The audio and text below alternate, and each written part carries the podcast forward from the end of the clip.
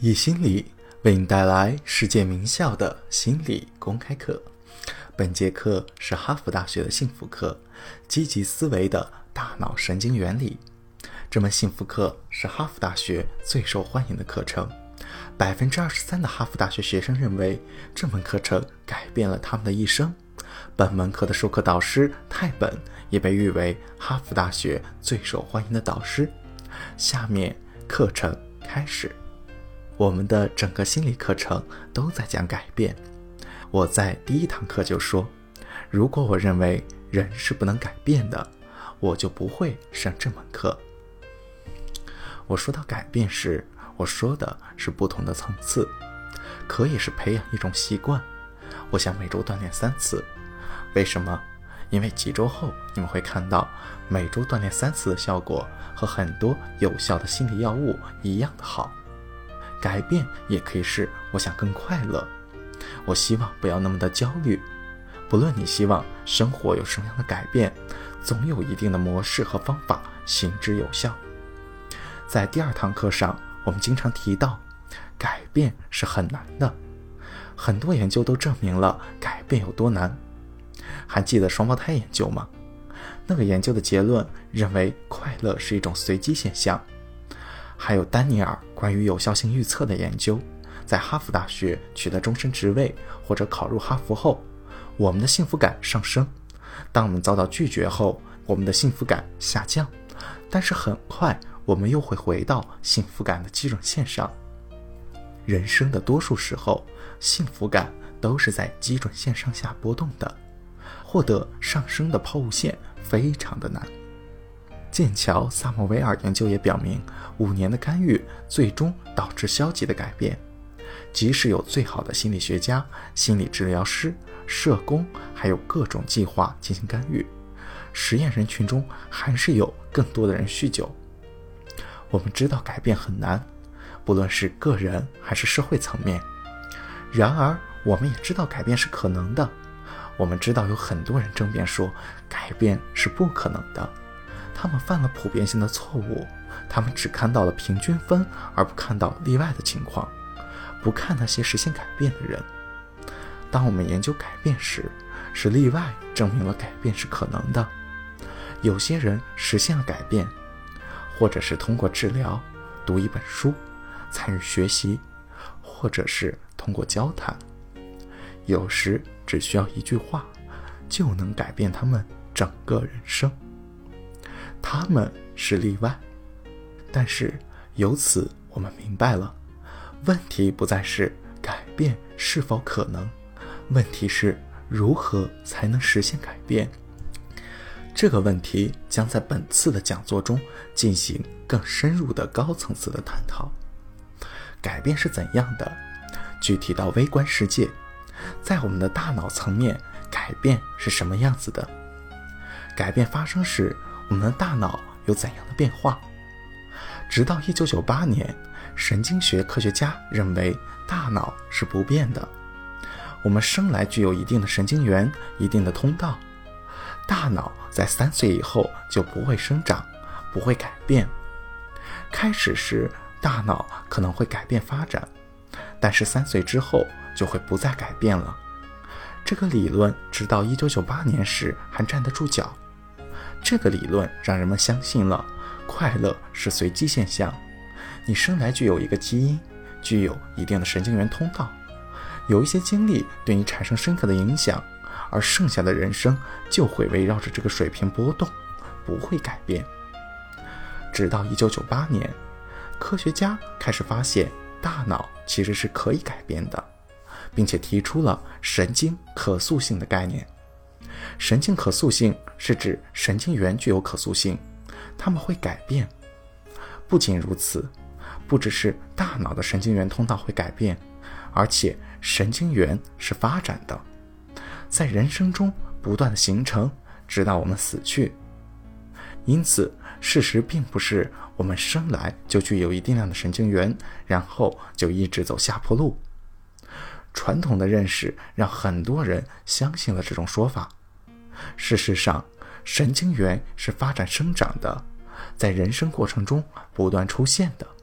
大脑在很多方面都像是一块肌肉，使用它就不会失去它，使用它就能让它再生，让肌肉变得更加发达。问题在于要如何使用它，才能让它帮助我们快乐，变得更加的快乐。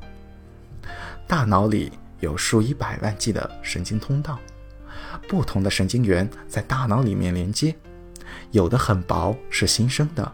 有的更厚、更健全，它们的作用方式有点像自然界，既有大河宽敞的渠道，也有小河狭窄的渠道。原理是这样的：神经元之间会发生联系，你的思维模式就会按照特定的路径运作，那个路径会成长，像河流一样。每次有水流过，河流都会变得更宽一些；没有水的时候，神经元不工作时，它就会萎缩一些；而使用时，神经通道就会得到扩展；不使用时就会萎缩。因为神经有可塑性，随着神经元的不断生成，神经通道也不断生成。开始的时候很薄。举个例子，我学法语学了一个新词，在我大脑中就形成了新的联系。如果我只听了这个词一次，神经通道就会分裂，会消失。如果我不断的听到这个词，最后通道就会变得越来越厚，最终我会一生都记得这个词。这就好像形成了一条新的河流，而不再是随时都可能消失的小溪。这是我们理解改变思维的关键方面，并且最终能够提升我们的幸福感。神经通道就像河流一样，能够自我巩固。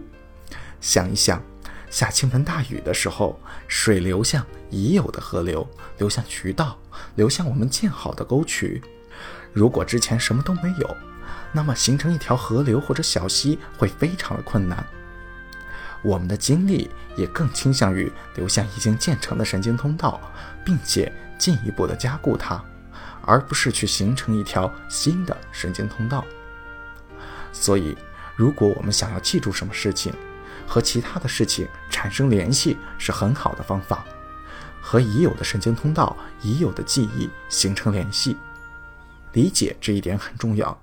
理解神经可塑性，理解我们如何实现改变，能够让我们变得更加的成功，能够让我们更加的快乐。一条小溪很容易就会消失。当它变得更宽时，就更有可能保留下来。不仅能够保留下来，而且能够继续成长。它是具有自我巩固性的。习惯就是这样，一种做法反复的被巩固，就会形成一种习惯。比如打网球，你反复的运用正手打球，开始的时候你要考虑怎么击打，必须要集中精神。手腕要翘起来一点，知道球拍应该停在哪里。但一段时间之后，挥过几百几千次之后，你就不用再考虑怎么打了，因为它已经形成了一条渠道。只要有球飞过来，你就不需要再考虑。它是被吸引的，你的思维被引向那个或者那些特别的通道。很多通道告诉你，举起球拍击球。完全都是自动的。音乐也是如此，经常练习演奏的人，或者经常练习一种运动的人，他们的大脑真的会改变形状，更多的神经通道在那个区域形成。让我演奏 C 调，让我的手指这样去移动。根据我看到的乐章，特定的神经通道被创造出来，大脑在那些区域变得更厚，做的越多。流入的经验就越多，直到它变成渠道，让我不再需要考虑就能够演奏降 C 调，完全是自动的。他们做过一项研究，他们让伦敦的出租车司机和新手司机在获得职业证之前必须要学习伦敦地图。去过伦敦的人都知道，伦敦的地图非常的复杂，司机们花了很多的时间学习地图。他们发现，司机们的大脑在学习地图前后，视觉皮质发生了一部分的变化，因为他们在使用那部分大脑，他们有经验，而这些经验在大脑中形成沟渠。当有人说牛津广场时，他们立即知道要走哪条街才能够去到牛津广场。他们的大脑变得更大，那改变了他们神经的可塑性，这是非常好的消息。那意味着我们可以控制，我们可以引入改变。在大脑里，既有健康的通道，也有不健康的通道。比如说，一些消极的通道，一个总是忧心忡忡的人，只要一有事情发生，他们就立即转向。那对未来意味着什么？那对我的期望意味着什么？那对今天意味着什么？时刻担心着各种事情，甚至经常为好事而担心。他们会立刻把好事理解成需要担心的事情，或者是发现缺陷。通道是自行巩固的，消极思维会通过大脑的通道不断寻找自我的缺陷。我还记得我的亲身经历。我得到了奖学金，但我的大脑立刻就开始想：为什么我得到这个而没得到另一个？我有那么多事值得感激，但作为消极者，神经通道经验流向的河流是那条最大的河流。当时对我来说，最宽的河流就是消极的。有消极渠道，就有积极渠道。积极渠道是什么？一个即使在困难环境中也能发现积极的人，也许不会说这是一件好事，但他会从发生的事情中寻找积极的一面。乐观主义的渠道更加的宽大，经验就会流向那里。今天我们对大脑的认识更多，这些渠道存在于哪里？我给大家举个众所周知的例子，我们都知道，经常使用左侧前额皮质的人。